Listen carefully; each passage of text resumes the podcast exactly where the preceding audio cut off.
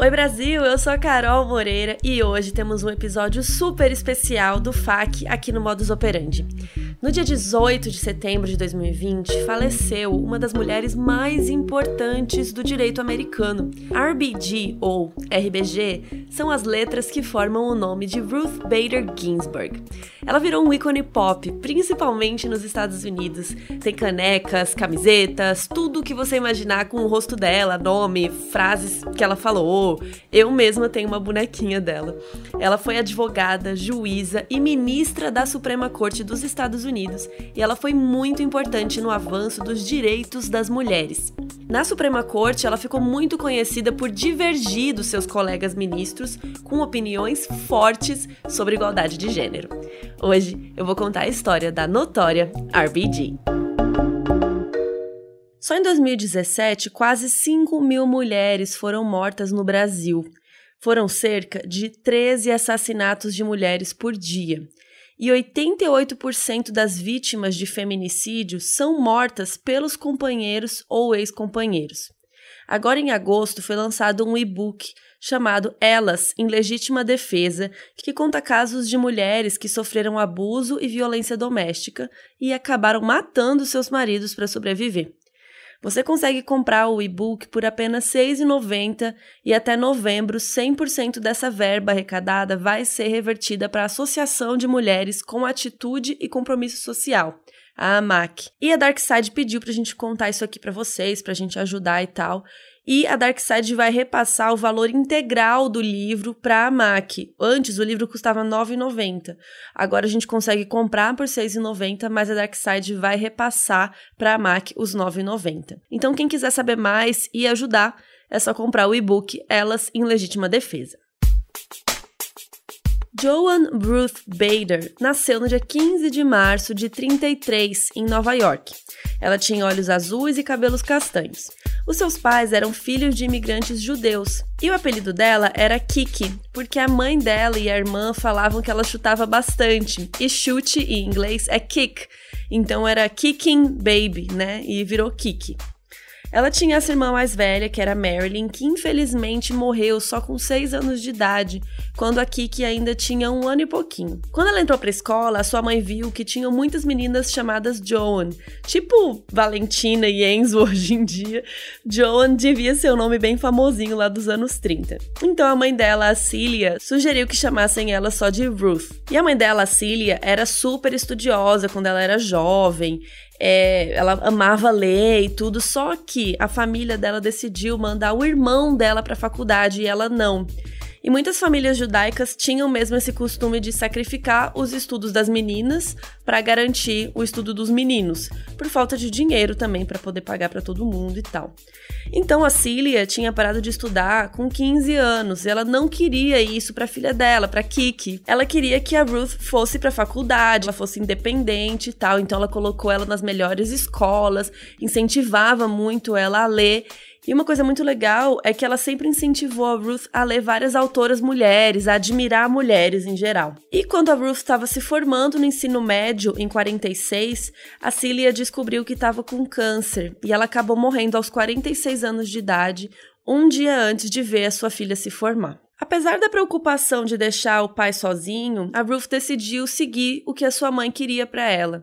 E em 1950 ela foi estudar na Universidade de Cornell, em Nova York, que é uma das universidades da Ivy League, ou seja, as mais tops universidades americanas e tal. E uma coisa que não era uma regra, mas era meio que um senso comum, olha que bizarro. As mulheres não deviam ser vistas estudando muito naquela época. Porque você não quer parecer mais inteligente do que um possível marido, não é mesmo? Eles falavam naquela época, em geral, assim, tá, gente? Tô falando assim, um pensamento mais geral, não é todo mundo que pensava assim. Mas tinha uma coisa assim de que homem não quer uma mulher burra, mas também não quer ninguém mais inteligente do que ele. Então, era meio que socialmente mal visto as mulheres ficarem estudando, mesmo na faculdade. Sério, mesmo outras mulheres ficavam assim, gente, olha essa doida aí estudando. Nossa, nada a ver. Então a Ruth arrumou um banheiro para ela estudar escondido. E ela também procurou e encontrou umas bibliotecas mais escondidinhas do campus para ela poder estudar em paz. E mesmo estudando muito, olha só, ela conheceu um boy magia, o Martin D. Ginsburg. E o nome dele já dá um spoiler da história, né? Ele era um dos únicos homens que gostava que ela era inteligente, né? Ele não via ela como uma ameaça, e sim ele valorizava isso. E ele era super extrovertido e falante e tal. E a Ruth era mais calada, mais tímida. Até tinha gente que achavam eles um casal meio improvável. E aí, em junho de 54, ela se formou em Cornell. E um mês depois que ela se formou, ela casou com o Martin. E, obviamente, ela pegou seu sobrenome, virando a Ruth Bader Ginsburg. Eles se mudaram para Fort Sill, em Oklahoma, e lá o Martin, ou Marty, como ela chamava ele, começou a trabalhar no corpo de treinamento de oficiais da reserva, na reserva do exército. E lá, a Ruth começou a trabalhar como datilógrafa em um escritório de advocacia. Mesmo ela já tendo um diploma e sendo qualificada para cargos melhores, assim, ela ainda tinha dificuldade de arrumar bons empregos por ser mulher. E mesmo assim, quando ela ficou grávida, ela foi rebaixada. E aí a primeira filha do casal nasceu em 55, que era Jane. Eles então decidiram que os dois iam estudar em Harvard, que fica em Boston, e lá foram eles. O Martin entrou em 55, um ano antes da Ruth, que entrou em 56 em Harvard. A turma que ela entrou tinha uns 500 homens e 8 mulheres, 9 contando com ela. Isso, gente, eu fiz uma conta aqui, isso significava que 1,7% da turma eram mulheres, não chega nem a 2%. Tem até uma história que o reitor de Harvard perguntou para essas mulheres, essas nove mulheres, como que elas justificavam tirar a vaga de um homem qualificado. E era super chato, assim, mesmo eles deixando, né, entre aspas, as mulheres estudarem lá em Harvard, eles nunca chamavam as mulheres para responder as perguntas na classe, sabe? E tem até um caso que a Ruth conta que uma vez ela quis entrar numa biblioteca para pegar umas informações lá para um negócio dela, e ela não podia entrar porque aquela biblioteca era só para homens. Gente, olha que absurdo. Você deixa as mulheres estudarem lá, mas elas não podem entrar na biblioteca, não faz nem sentido. Um tempo depois, o Marty descobriu que tinha câncer no testículo. E aí a Ruth cuidava do marido, além de ir nas suas aulas e nas aulas dele, e ela pegava todas as anotações dele e passava tudo a limpo. Ela disse que ele estava super mal nessa época, ele ficava meio ali de cama, ele só jantava meia-noite, assim, ele só comia uma vez por dia. E ela continuava trabalhando pela madrugada fora. Ela disse que dormia umas duas horas por noite nessa época, lembrando que eles já tinham uma filha. Mas ficou tudo bem, e quando o Marty se formou, ele conseguiu um trabalho em Nova York. E como ele tinha ficado doente e tal, eles não queriam se separar, né? Cada um ficar em uma cidade. Então eles decidiram ir juntos. E aí a Ruth transferiu a faculdade para Columbia. E aí em 59 ela se formou em direito, de novo, uma das melhores alunas da turma. E durante esse tempo que ela ficou em Harvard e na Columbia, ela foi a primeira mulher a participar de duas revistas de direito mega importantes, a Harvard Law Review e a Columbia Law Review. E uma coisa super interessante sobre esse casal, né, sobre eles dois, é que no começo do casamento a prioridade era os estudos do Marty. Então ela cuidava da casa e tal. E depois, conforme ela foi crescendo na carreira e mais para frente vocês vão ver que os direitos das mulheres vão ficando mais relevantes na sociedade, o trabalho dela também vai mudando e tal. Eles viram que a carreira dela devia ser priorizada. E o Marty não se importava. Ele super cuidava da casa, ele cozinhava muito melhor que a Ruth. Tem até uma piada que ele fala uma vez que as crianças não queriam comer mais a comida dela e pediam só para ele cozinhar, porque ela cozinhava super mal e tal. Então ele super apoiou ela na carreira dela em todos os momentos.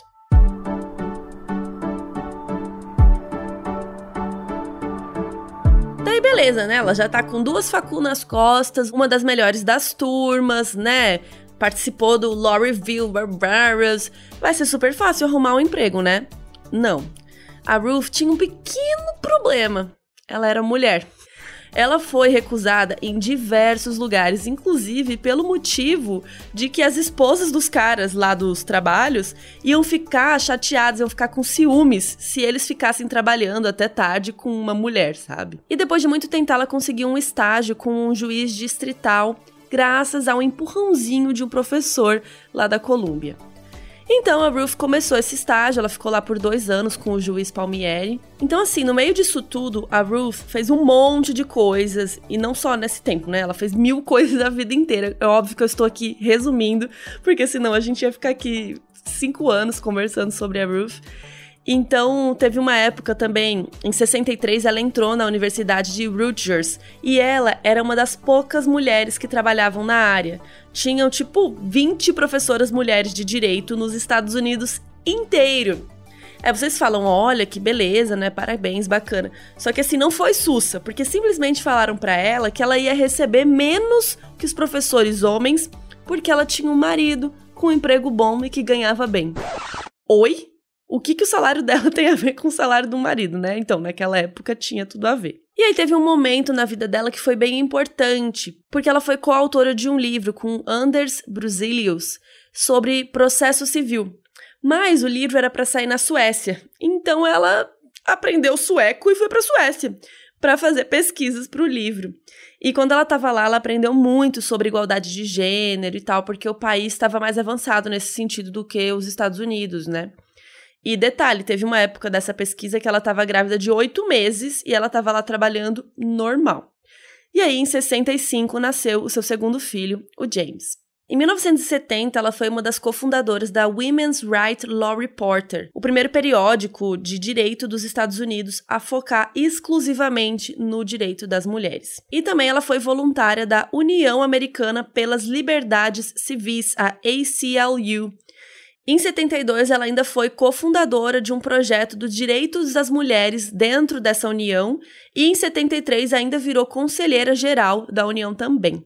Esse projeto do direito das mulheres lá na ACLU participou de mais de 300 casos de discriminação de gênero só em 74. Ela tinha um plano estratégico de ir olhando para cada lei que era discriminatória e ir eliminando uma por uma. E ela sabia falar de uma forma muito legal, ela falava super bem e ela conseguia explicar que a discriminação contra as mulheres era ruim para os homens também. Muitas das leis que pareciam que eram boas para proteger as mulheres e tal, na verdade, só cimentavam que as mulheres dependiam dos homens.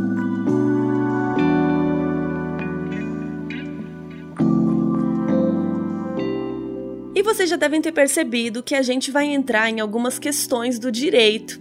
Então, eu chamei uma advogada para me ajudar a entender algumas coisas. Tá, tá tudo rodando. Então vamos lá. Pode me corrigir também se eu falar dissent, divergência, sei lá como que fala. Queria que você explicasse isso também. Mas antes, queria que você explicasse quem é você. Tá. Já começo falando por isso? Pode falar. É, meu nome é Cristina Neves da Silva, eu sou advogada, tenho mestrado em Direito na Universidade da Califórnia, Berkeley. É, sou especialista em Direito Constitucional e Teoria Crítica em Direitos Humanos. Sou vice-presidente da Associação Elas Pedem Vista. Sou vice-presidente da Comissão de Assuntos Constitucionais da OABDF. que mais? Sou feminista, sou estudiosa e sou uma fã da Ruth Bader Ginsburg. Como que você ouviu falar dela e como que foi assim para você descobrir ela? Então, Carol, eu eu sou advogada, já tinha feito uma pós-graduação, gosto muito de direito constitucional e eu queria muito fazer um mestrado fora, queria sempre estudar nos Estados Unidos e eu fui fazer mestrado é, em Berkeley. E eu conheci a RBG lendo, eu conheci ela lendo as decisões. Eu não conheci do, broche, da caneca. Eu realmente a conheci no, no meu livro de Direito Constitucional e eu comecei a achar. Lendo o livro chato. Exatamente. E eu comecei a achar ela muito. Assim, adorava as coisas que ela escrevia, as colocações dela. E quando eu estava estudando nos Estados Unidos, eu, enfim, lendo é, Ginsburg, Ginsburg, Ginsburg, você não direciona pelo gênero, né? Você não tem a ministra. É Justice Ginsburg, Justice Scalia. Você lendo, você não sabe se, você, se ela é uma mulher ou se ela é um homem. Então, no começo, inclusive, eu falava, nossa, esse ministro, Ginsburg, ele, eu pensava, né, ele é muito bom. E aí, eu, quando eu me toquei que era uma mulher, não demorou muito. É, eu falei, nossa, que bacana, e achei sempre muito interessante. E no, no winter break que eu tinha, é, eu comprei um livro dela que chama Sisters in Law, que conta a história dela e da Sandra O'Connor, que foi a primeira ministra da Suprema Corte Americana. E a história dela é simplesmente fascinante. A partir daí, é, eu fiquei fã absoluta dela. Comecei a buscar mais e mais e mais livros. Hoje em dia, assim, acho que eu tenho todas as biografias que saíram. Estou totalmente encantada e eu tenho certeza que a voz dela vai ecoar por gerações. E ela plantou várias sementes, inclusive em mim, é, da importância da gente lutar por uma sociedade mais justa e mais igualitária.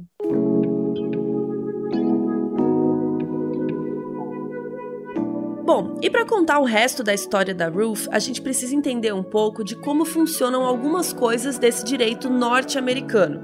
Por exemplo, o que raios é a Suprema Corte dos Estados Unidos? E aí eu fui no Wikipedia para trazer aqui para vocês um, um, negócio bem assim, tô lendo Wikipedia. Ó, a Suprema Corte ou Supremo Tribunal dos Estados Unidos é o mais alto tribunal federal dos Estados Unidos, ou seja, possui autoridade jurídica suprema dentro do país para interpretar e decidir questões quanto à lei federal, incluindo a Constituição. Em alguns casos, a Suprema Corte tem jurisdição original em casos entre estados, mas a maior parte do trabalho consiste na revisão de apelações de casos procedentes de Supremas Cortes estaduais ou de tribunais federais inferiores. Na Suprema Corte dos Estados Unidos, há violações constitucionais. É, eles, eles, e você pode, por exemplo, ter um caso que já entra direto para lá, ou um caso que vai subindo. Só que o mais engraçado nos Estados Unidos, e isso, quando eu fui estudar lá, ficou muito claro para mim, e eu acho que causa muita confusão aqui no Brasil, é que lá eles têm uma divisão federal muito diferente da nossa. Lá eles, de fato, são os Estados Unidos da América, são vários estados é, dentro de um país só.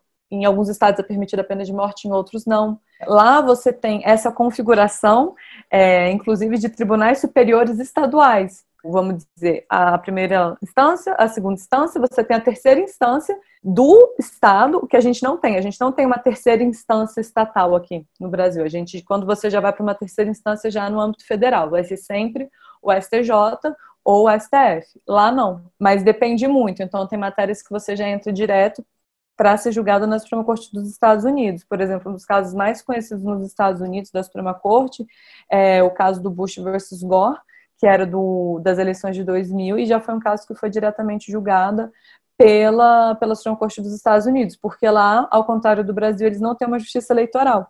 Tá.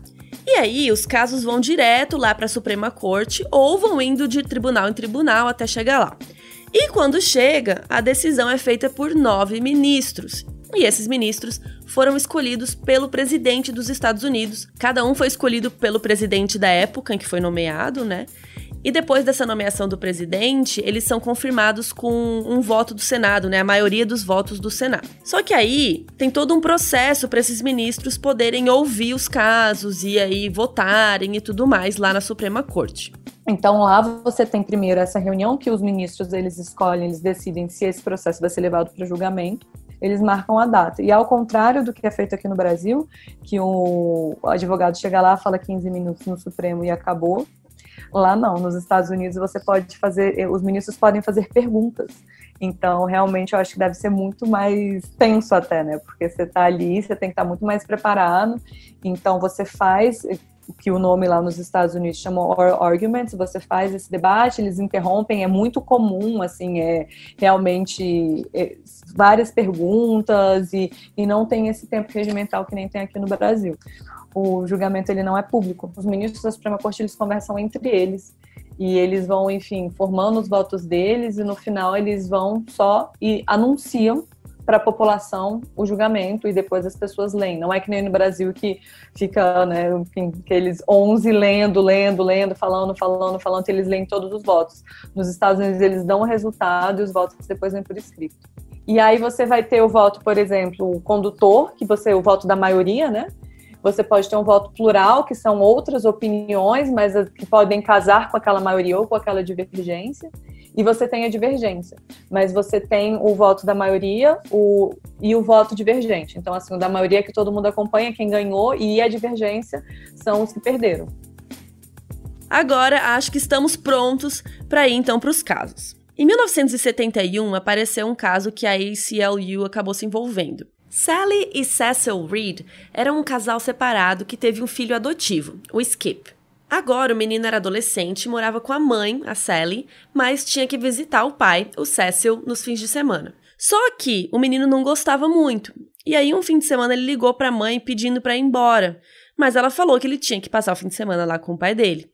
Só que o Skip acabou se matando com um rifle da coleção de armas do seu pai. E aí, a Sally então pediu para ficar com os bens do filho, incluindo a conta bancária que ela tinha criado para ele ir para a faculdade, que ela botava dinheiro. Só que a lei do Idaho dizia que se tiverem várias pessoas com direitos iguais pedindo para administrar algo do filho, algo do tipo, os homens deveriam ser escolhidos em detrimento de mulheres. Então, o pedido da Sally para pegar os bens do filho foi negado. E aí, ela arrumou um advogado, então, para apelar nessa decisão. E aí a galera ainda falou assim: eles admitiram que a lei era machista, mas que ao mesmo tempo isso era bom porque não tinham que ficar então fazendo várias audiências para decidir toda vez que tivesse um caso desse. E assim, os homens em geral eram melhor equipados mesmo para administrar dinheiro e bens. Gente, olha que absurdo. Hoje a gente olha para isso, né? É chocante. Aí a ACLU acabou se envolvendo no caso nesse momento e a Ruth se ofereceu para escrever o brief, que é tipo um recurso de apresentação, que é basicamente colocar lá todos os argumentos, porque que isso deve ser questionado e tudo mais. E aí, a Ruth escreveu que, assim como a raça, o sexo a gente não escolhe, a gente nasce assim. E isso não tem nenhuma relação com a capacidade de performar ou nossas habilidades, né? Ela abordou alguns pontos sobre raça, aqui nesse caso, né, no Reed versus Reed, porque finalmente algumas leis que eram super racistas estavam mudando. Então era uma boa comparação para ela fazer naquele momento. E ela ainda argumentou que a decisão voltada para o sexo da pessoa, e assim, gente, ela falava muito sexo no começo, porque naquela época ainda não tinham debates de gênero e tal. Então quando eu falo sexo, também significa gênero, mas naquela época ainda não faziam tanta distinção, assim, depois ela começou a adotar mais gênero, mas enfim. Então ela ainda argumentou que a decisão voltada para o sexo da pessoa não tinha um motivo razoável para economizar tempo ou recursos do Estado. E o Estado tinha a função primária de administrar com eficiência e respeitar os direitos dos indivíduos de forma igual. Então, qualquer decisão que fosse voltada para o sexo devia ser razoável e não arbitrária como essa. E deveria ter uma relação substancial com o tema da lei, para que as pessoas possam ser tratadas da mesma forma. Se o tema da lei não tem relação nenhuma com a questão biológica, que venha da diferença dos sexos, por exemplo, uma mulher não é biologicamente inferior a um homem para cuidar de bens, né? Isso que ela estava querendo dizer. Então não tinha por que ter essa diferenciação. E aí o advogado da Sally Reed, que estava né, recorrendo, ele que quis apresentar o caso na Suprema Corte, mesmo contra o que o pessoal da ACLU achava, porque eles achavam que quem fosse apresentar o caso devia saber tudo de cor e salteado sobre as leis e sobre questões de gênero e tudo mais. Mas enfim, o cara apresentou e o diretor da ACLU, o Wolf, ele disse que foi a pior sustentação oral que a Suprema Corte já tinha visto. A sustentação oral é essa parte de apresentar o caso ali ao vivo, né? Então a Ruth escreveu e o cara que apresentou. Bom, mesmo assim, o texto do recurso que a Ruth escreveu era muito bom e eles ganharam a ação. A Suprema Corte, então, usou a cláusula de proteção igualitária pela primeira vez para acabar com uma lei que favoreciam o sexo. Então, qual foi a tática da Ginsburg? Ela, na verdade, começou a mostrar desigualdades de gênero que atingiam os homens, porque assim ela conseguiu convencer os homens que aquilo era atingido, assim, que aquilo existia. Então, ela falou que se sentia se fosse uma professora de infância, levando os casos, enfim, sabe, assim, bem no, no pouco a pouco, para conseguir. E ela tem até uma frase que a, a mudança permanente, ela acontece um passo de cada vez. Então, assim, ela foi muito calculada, a estratégia dela foi muito pensada, é, como ela ia atuar, aonde ela ia defender, ela não foi entrando em todos, enfim. Outro caso que a Ruth participou era sobre a capitã Susan Struck, que trabalhava num hospital no Vietnã e ela dirigia a equipe de enfermeiros lá no meio da guerra. Até que, em 70, ela ficou grávida e logo ela já recebeu os papéis de demissão as regras da Força Aérea diziam que se uma mulher ficasse grávida, independente do nível dela ali dentro, ela tinha que sair a não ser que ela optasse por fazer um aborto. Então, ou você era demitida e ficava sem emprego, ou você fazia um aborto. Mas a Susan, mesmo ela não querendo o bebê, ela não se sentia confortável em fazer um aborto. Ela preferia ter o bebê e depois colocá-lo para adoção. Então, ela foi atrás da ACLU. E como essas coisas demoram, né, esses processos levam um tempo, ela acabou tendo o bebê em dezembro e deixou o bebê para adoção como ela queria. Só que o tribunal distrital decidiu que ela tinha que ser demitida mesmo. Então ela apelou para decisão, para outro tribunal e tudo mais e acabou confirmando ainda a decisão dela. E aí só sobrou mais um recurso que era a Suprema Corte. Foi aí que o advogado dela, que era lá da ACLU, foi atrás da Ruth. E aí ela escreveu o brief em 72, né, que é aquele papel lá, o argumento lá, tipo o recurso. E aí a Ruth dizia que o problema era que a Força Aérea estava pressionando as mulheres a saírem de um emprego, que inclusive agora depois de ter um filho seria muito mais importante ainda para o seu sustento, né? Então a Força Aérea ou pressionava as mulheres a sair do emprego ou pressionava para acabar com a gravidez.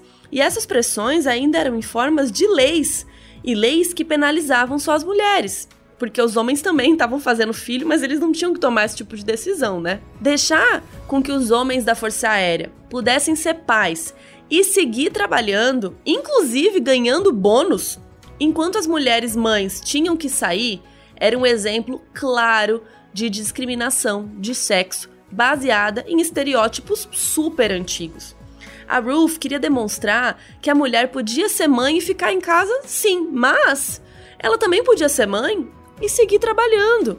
E ainda, ela podia decidir não ser mãe, mas não era o papel do Estado decidir o que, a mulher deveria fazer. No argumento dela, ela ainda falou que em casos de ferimentos, alcoolismo e vício em drogas, a Força Aérea liberava a pessoa para ir se recuperar e depois podia voltar a trabalhar normalmente. O tempo de uma mulher ter um filho, se recuperar e voltar para trabalhar era muito menor do que em casos de drogas ou alcoolismo. Então por que, que a mulher não podia ficar grávida, parir e voltar depois? Porque era discriminação pelo gênero. Essa lei ainda fazia com que as mulheres tivessem que depender de alguém ou aceitar empregos inferiores. Além de tudo, ela ainda argumentou que forçar o aborto era negar a decisão pessoal e a liberdade de princípios religiosos também. E aí é óbvio que esse texto dela arrasou, mas o advogado-geral dos Estados Unidos, lá da Força Aérea, ele aconselhou a Força Aérea a mudar as leis e dar uma dispensa para Susan, que estava fazendo esse pedido, né? Então ela poderia voltar a trabalhar depois. Mas o que aconteceu foi que o caso da Suprema Corte, ele nunca foi ouvido na Suprema Corte, né? Então, como o cara aconselhou a Força Aérea a mudar lá o negócio, não precisou continuar com o caso. O caso nunca foi ouvido na Suprema Corte. E isso acabou deixando a Ruth e o grupo dela dos direitos das mulheres muito chateadas, né? Porque esse caso poderia servir de exemplo né, de como acontecia discriminação com as mulheres e como as mulheres ainda eram discriminadas também com relação à gravidez, né?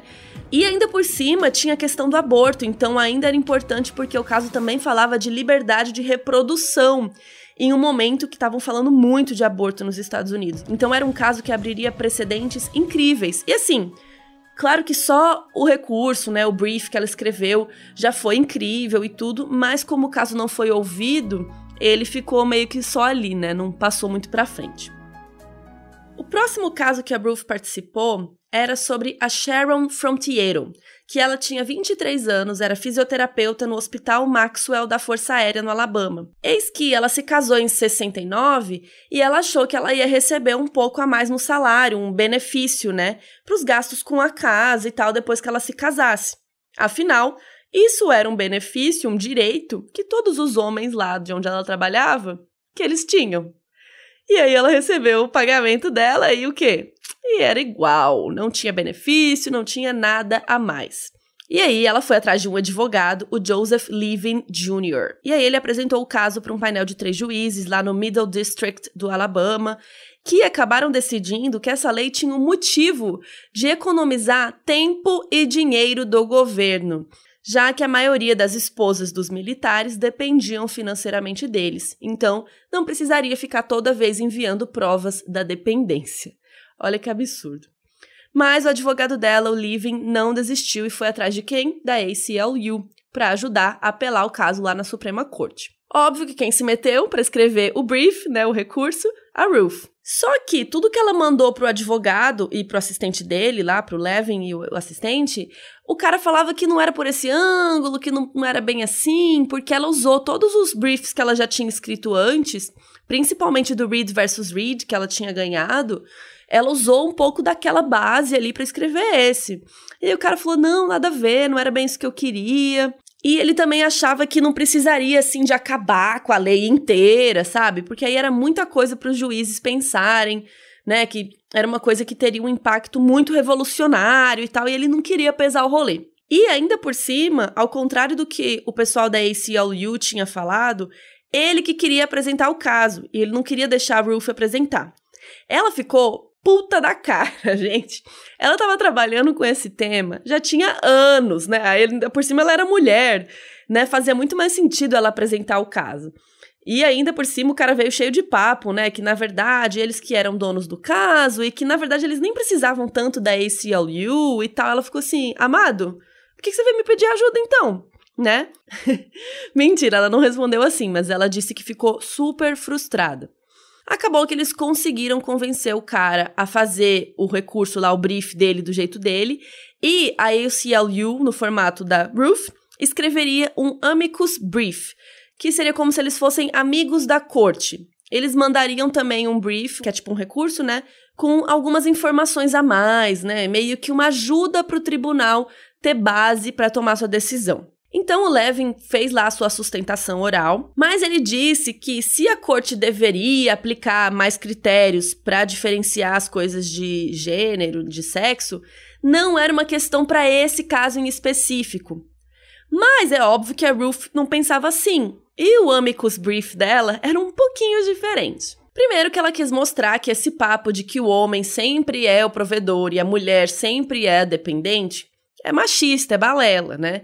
Assim como no caso Reed versus Reed, ela demonstrou como essas leis que antigamente tinham um objetivo de proteger as mulheres, na verdade estavam atrapalhando a vida delas. E ela ainda argumentou por que essa lei não poderia ser justificada por economia das coisas lá do governo, né? Porque não era racional, não tinha nenhum motivo bom para Sharon e para outras mulheres não receberem benefícios iguais aos homens. E ela repetiu que ela não queria tirar o benefício dos homens, ela não queria acabar com a lei como um todo, ela só queria que a lei se estendesse para ambos os sexos. O Levin não amou, mas no fim o cara topou em dividir a meia hora de apresentação oral com a Ruth lá na Suprema Corte. Então ele ia falar primeiro e ela em seguida. Então, em janeiro de 73, eles fizeram a apresentação e a Ruth, pela primeira vez, falou ali dentro da Suprema Corte. Só que antes dela, né, o Levin foi lá, ele falou, e dizem que ele ficou gaguejando, que os juízes metralharam ele com mil perguntas, que ele ficava meio embananado tentando responder e tal. E nessa, ele acabou passando o tempo que ele tinha prometido para Ruth que eles iam dividir. Então agora ela tinha menos tempo ainda para fazer a parte dela da sustentação oral, com os nove ministros homens que estavam lá ouvindo. Ela disse que ela estava super nervosa, mas ela acabou arrasando.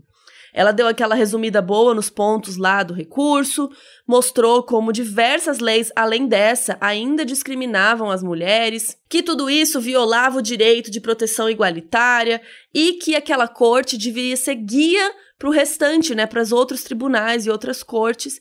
E ela ainda terminou com uma frase bombástica que ela amava muito, da abolicionista e feminista Sarah Grimke. Eu não peço nenhum favor por meu sexo.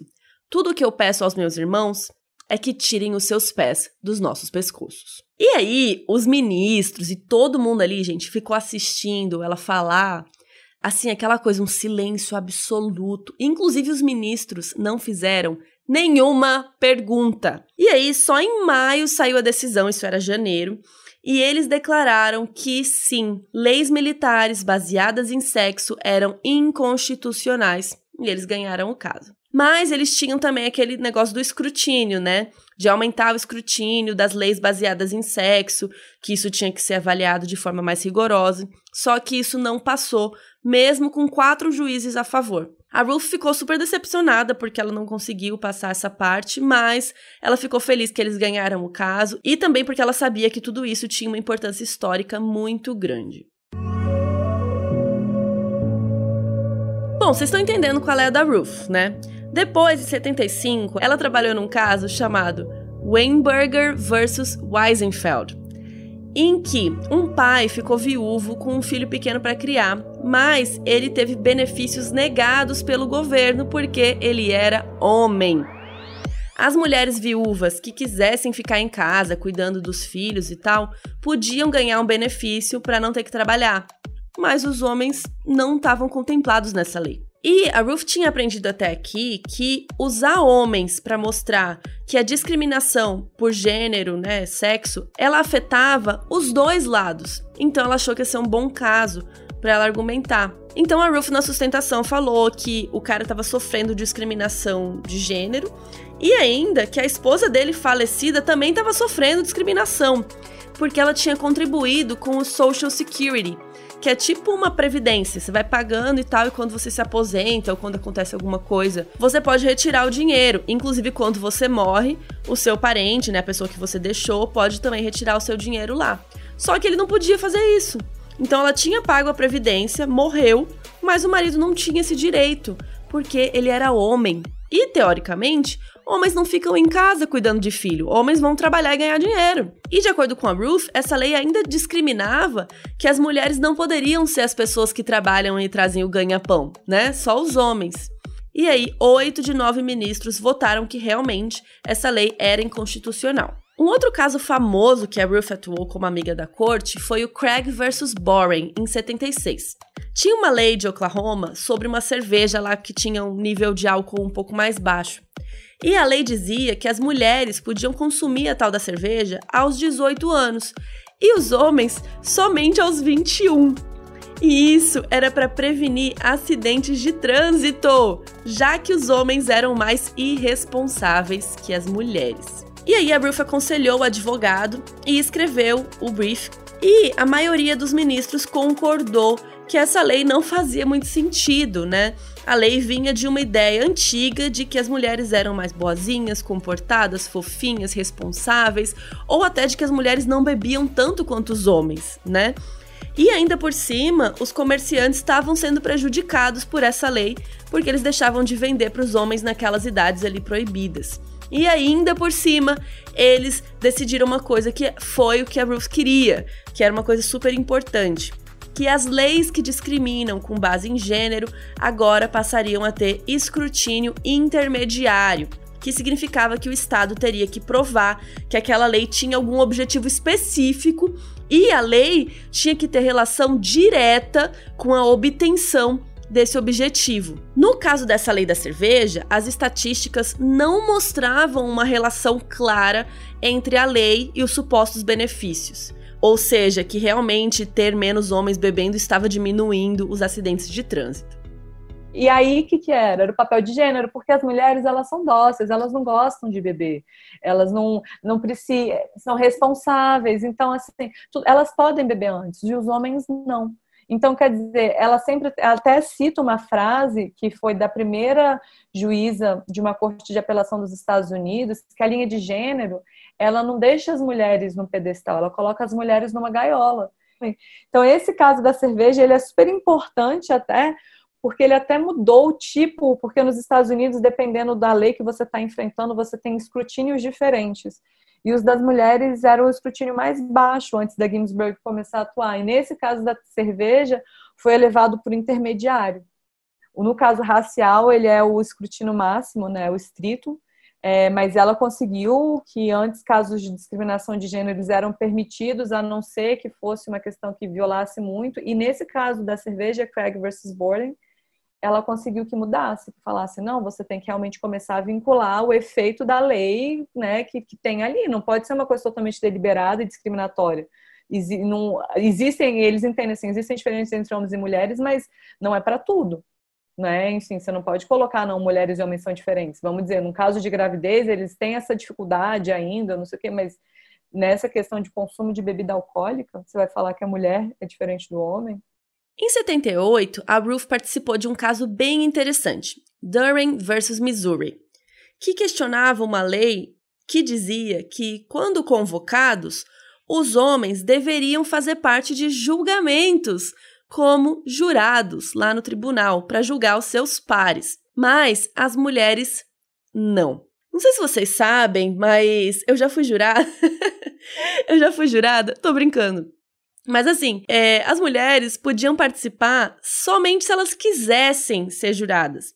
Então, assim, se as mulheres sumissem, né, elas foi convocada, mas chegou lá no dia ela não foi, não dava em nada, tava tudo bem.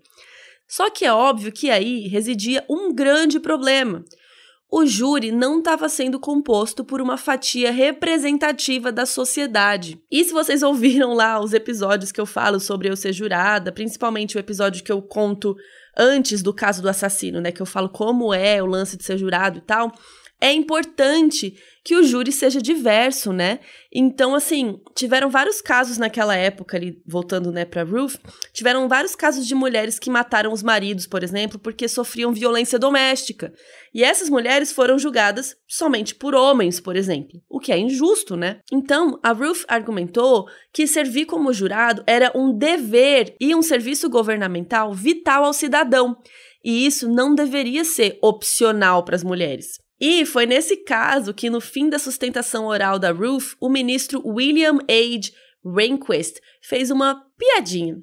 Ele meio que perguntou se ela só ficaria feliz quando a Susan B. Anthony tivesse numa nota de dinheiro, né, estampada a cara dela lá na nota. Para quem não sabe, a Susan B. Anthony foi uma ativista dos direitos das mulheres, que teve um papel super importante no direito das mulheres de votar. Leads ineluctably to that conclusion. You won't settle for putting Susan B. Anthony on the new dollar. Quando ele falou isso, a Ruth depois contou que ela pensou em responder que não iriam se contentar com símbolos, que eu amei, mas ela achou melhor ficar quieta. E aí, eles ganharam o caso com oito votos dos nove ministros. E esse foi o último caso da Ruth como advogada na Suprema Corte dos Estados Unidos. Ela continuou a trabalhar no projeto do direito das mulheres, na ACLU, até, em 1980, ela ir para a Corte de Apelações para o circuito do Distrito de Colômbia. Ela era como se fosse uma desembargadora. O é, que, que acontece? Tá, o que, que significa? Então, tá. então a gente tem que explicar. então vamos explicar o judiciário. No Brasil, é, a gente tem uma hierarquia de tribunais. Então você entra com, vamos dizer, com uma ação, né? Dependendo de algum tipo, de uma forma bem básica. Então, quem for aí do direito que esteja escutando, eu estou sendo bem básica na explicação, que é uma explicação para os leigos. Você tem vários níveis dos tribunais. Então, você tem um juiz, que é um, uma análise monocrática, só uma pessoa julgando aquilo, e aí você pode recorrer dessa decisão. Então, vamos dizer, você entra com uma ação, você ganha, e a outra parte resolve recorrer. Então, isso vai para um tribunal. Um tribunal Aí você já tem um painéis de juiz para votarem, para você não ser analisado só por uma pessoa. Nesse caso, no Brasil, a gente chama de desembargadores, quando você vai para o âmbito do tribunal. Então, a RBG estava nessa posição como se fosse desembargadora, né? Que é o tribunal de apelação. Então, ela trabalhou lá por 13 anos, até que em 93 ela foi indicada para ser ministra da Suprema Corte pelo presidente Bill Clinton, quando ela já tinha 60 anos. Mas não se engane, porque não era simples, ah, indicou, pronto, tá lá, né? Tem que passar depois pelo processo de votação do Senado e tudo mais. E é um processo super cuidadoso. Inclusive, o Marty, o marido dela, fez campanha para ela, falou com um monte de gente para indicando ela e tal. Ela passou por um processo de entrevistas por três dias seguidos, até que deu tudo certo e ela foi aceita. E ela foi a segunda mulher a fazer parte desses nove ministros. A sua predecessora foi a Sandra Day O'Connor, que já estava lá fazia 12 anos, mas, gente, olha que bizarro, mesmo assim, não tinha um banheiro feminino lá. Só quando a Ruth entrou que alguém parou para pensar: ah, talvez seja bom ter um banheiro feminino aqui. E a Sandra foi uma ótima colega, foi uma ótima amiga para Ruth, ensinou para ela os caminhos ali dentro, como tudo funcionava, deu dicas e tudo mais. Inclusive, a Ruth passou a usar um detalhe de renda no lookinho dela, na, na toga ali, que nem a sua colega usava, que nem a Sandra usava, para dar aquele chance no lookinho, né? E uma coisa que era muito comum, porque só tinham elas de mulheres, muitos advogados que se apresentavam ali na Suprema Corte constantemente confundiam as duas, inclusive chamando a Sandra de Ruth, Ruth de Sandra. E isso aconteceu muito, mesmo anos depois que as duas já estavam trabalhando lá faz tempo, ainda acontecia. E um dos casos que a Ruth julgou ali já na Suprema Corte, já trabalhando ali dentro da Suprema Corte, foi o United States versus Virginia. O VMI, Virginia Military Institute, né, era um instituto militar super rigoroso que não aceitava mulheres e era isso que estava sendo questionado ali. A RBG concordou né, com a, a, maioria dos ministros e o que ela disse ali na corte, é, falando né, sobre o caso, ficou bem famoso. Ela deu um textão explicando que uma lei não pode negar às mulheres o direito igualitário de conquistar crescer e contribuir para a sociedade só porque são mulheres. E ela, com a decisão dela, né, que ela foi o voto é, de maioria, enfim, é, permitiram que mulheres ingressassem. E eu acho esse voto assim lindo e a argumentação dele, nossa, ela fala é, sobre essa, essa linha de gênero, né? Do que, que é permitido a um homem, o que, que é permitido a uma mulher. Eu acho muito legal que ela fala que não é porque necessariamente porque a, sei lá, a maioria das mulheres não quer entrar lá. Mas não é porque a maioria não quer que não tem algumas que queiram e a gente pode tirar o direito delas de entrar, né? Eu acho é, isso muito legal. Essa ideia, né, que a gente tem do, da força da maioria, eu acho muito preocupante escutar, obviamente, a gente vive na democracia, a maioria decide, mas a gente tem que respeitar a vontade da minoria. Quer dizer, o que, que te afeta se uma mulher quer entrar para um instituto militar super pesado, enfim, eu, eu, eu não tenho o mínimo interesse de fazer parte, mas eu acho se uma mulher tiver Vamos celebrar isso, vamos celebrar a diferença. Quer dizer, a gente não tem que definir o que é para um homem para uma mulher, a gente tem que definir o que é para as pessoas de acordo com a capacidade delas. Então a Ruth continuou ali trabalhando, julgando vários casos e tal. Em 99, ela descobriu que estava com câncer no cólon e no reto, e ela passou por uma cirurgia e depois ela voltou a trabalhar ali no mesmo ano. Mas ela ainda tinha que fazer quimioterapia e radioterapia e tal, que deixava ela super fraquinha e mal nos dias ali perto, ou no dia, né, que fazia os procedimentos. E a Sandra, a colega dela, já tinha passado por um câncer de mama alguns anos antes e deu algumas dicas para Ruth de como organizar a agenda da quimioterapia, da radioterapia, em dias específicos né, perto do fim de semana, para ela tá bem nos dias que eles precisassem estar tá na corte trabalhando e tal. E ela não perdeu nenhuma audiência. Em 2006, a Sandra O'Connor se aposentou e a Ruth ficou sendo a única mulher ali na corte por alguns anos. E lá nos Estados Unidos, a Ruth já era razoavelmente conhecida por, por todo o seu trabalho, né, principalmente entre as feministas, mas ela foi ficando mais e mais popular por suas discordâncias na Suprema Corte, ou como eles falam lá, né, quando acontece uma discordância, é o dissent. E aí a Cristina me explicou melhor por que que os ministros explicam o voto deles, inclusive quando eles discordam da maioria, né? Por que que tem lá um juiz que lê explicando por que que eles concordaram com tudo e quando não concorda também a pessoa que não concordou escreve lá a sua divergência, o seu dissent. A RBG até falava que a divergência ela comunica com as gerações futuras, né? No direito você precisa apresentar os seus fundamentos. Então, na Suprema Corte, vários casos da RBG que a gente vê é, na história dela são questionando a constitucionalidade de uma lei. Então, se você só falar ah, a lei é constitucional, você você não faz a pessoa que está questionando aquilo entender os seus fundamentos. Então, da mesma forma que quando você ganha, né? Quando você é uma voto da maioria, você apresenta seus fundamentos. Quando você é divergente, você também precisa apresentar seus fundamentos. Que foi muito do que a RBG fez, assim. Em 2013, o caso Shelby versus Holder foi apresentado na Suprema Corte. E é um caso bem complicado de se explicar aqui por cima, mas vou deixar essa parte para Cristina que ela explicou melhor. Mas era referente às minorias na hora de votação. E esse caso foi um em que a divergência da RBG bombou na internet e ela ficou mega conhecida até fora dos Estados Unidos.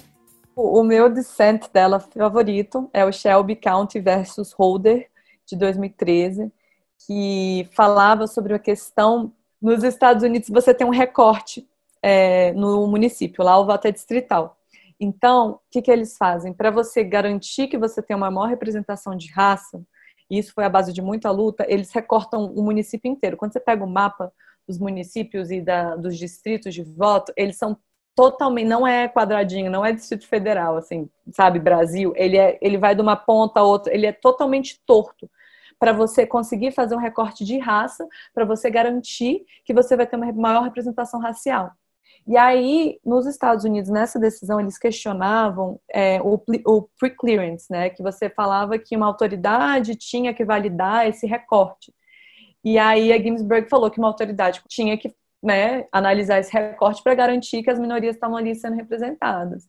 Nesse caso, enfim, ela divergiu porque o entendimento majoritário nesse caso do Shelby, que, que essa questão da, de, de uma maior representação racial já estava sendo vista nos Estados Unidos, então que aquele elemento ali do precurrence não seria mais necessário.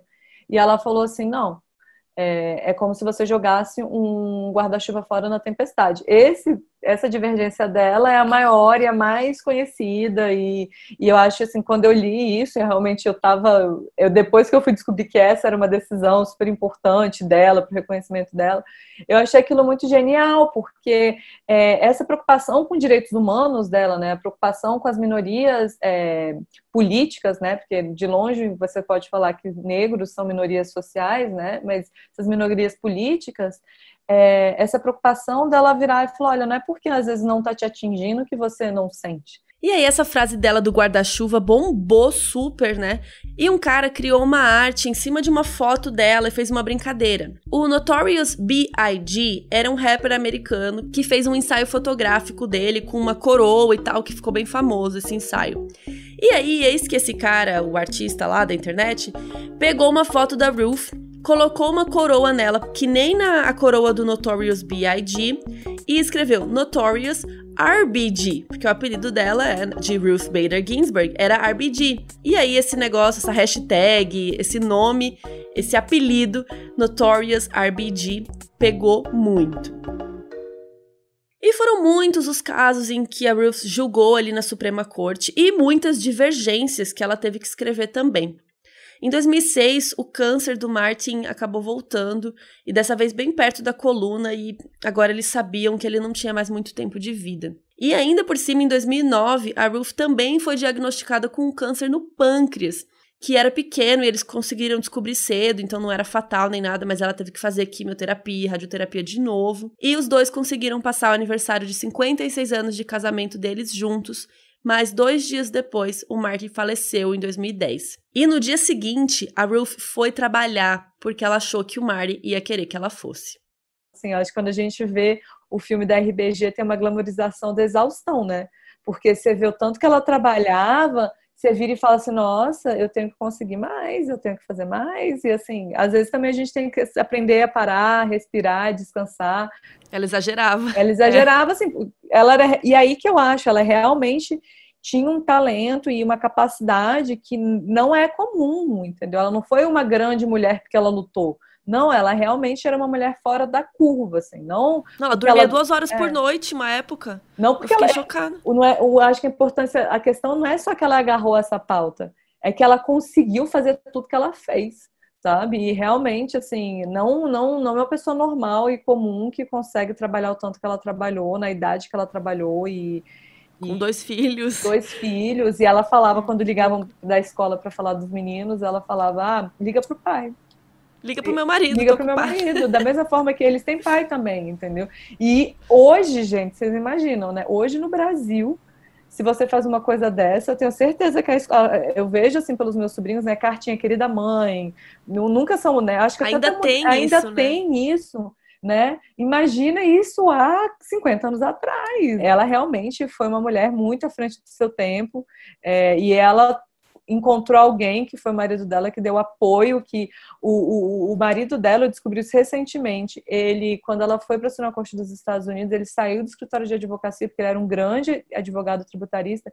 Ele saiu, ele parou de advogar para não ter conflitos de interesse entre os clientes dele desse escritório e algum caso da Suprema Corte dos Estados Unidos e foi dar aula em Georgetown. Então, assim, ele priorizou o trabalho, a carreira dela. Tudo bem que está lidando ali com a Suprema Corte, mas assim, ele sempre colocou, ele sempre viu o trabalho dela como igual.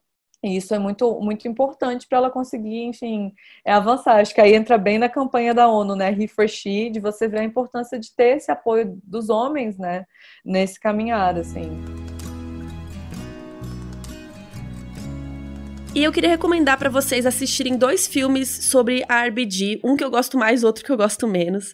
O que eu gosto mais é o documentário que se chama A Juíza em português é de 2018 e ele teve indicações para o Oscar de melhor documentário de longa-metragem e no BAFTA também. Tem no Telecine, tem como comprar também, acho que nas plataformas, né, que você consegue comprar, tem para comprar no YouTube, se não me engano também. E é um documentário que mostra vários momentos da carreira dela e da vida dela, dos casos e tal. E ela dá entrevista, então assim é muito rico. E aí tem uma ficção baseada em fatos que se chama Suprema, que tem no HBO Go e no Amazon Prime Video, que passa por um momento da vida dela ali, que resume bem e foca em um caso específico que ela apresentou e tal. Eu não amo esse filme, mas acho legal depois que você já viu o, o, documentário, que agora você ouviu o podcast, que você já sabe tudo, é legal para você ver um pedacinho ali da vida dela também. É, a RBG ela tem uma coisa muito legal, porque antes dela a gente tem também nos Estados Unidos um advogado que foi um, um marco na, na questão da, da, da, igualdade racial, né, na luta social, racial nos Estados Unidos, que é o Thurgood Marshall e você tem institutos com o nome dele e tudo mais, e, e ele é um marco, e tanto quando a RBG foi é, indicada pelo Clinton, né, ele fala que é, ela é o, o Thurgood Marshall das mulheres, assim, realmente o que ela fez como advogada é sem precedentes nos Estados Unidos, enfim. É, então, acho que agora vai ter realmente um boom, assim, de, de camiseta, mais ainda, e eu espero que isso tudo seja convertido para honrar a memória dela e, enfim, para que não seja uma coisa que se apaga. Assim, eu realmente, eu pelo menos tenho muita certeza que eu vou continuar levando o nome dela para frente por muito tempo, porque realmente a trajetória dela é inigualável. Assim.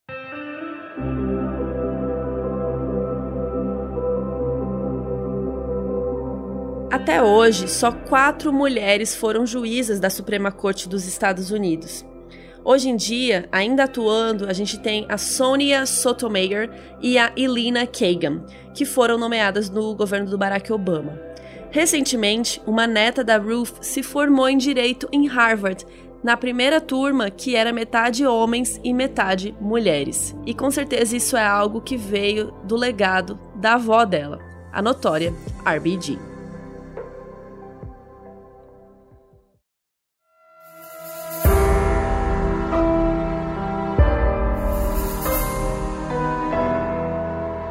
Esse episódio foi escrito por mim, Carol Moreira, a edição foi do Dantas e a edição da entrevista e de trilha sonora também foi feita por mim.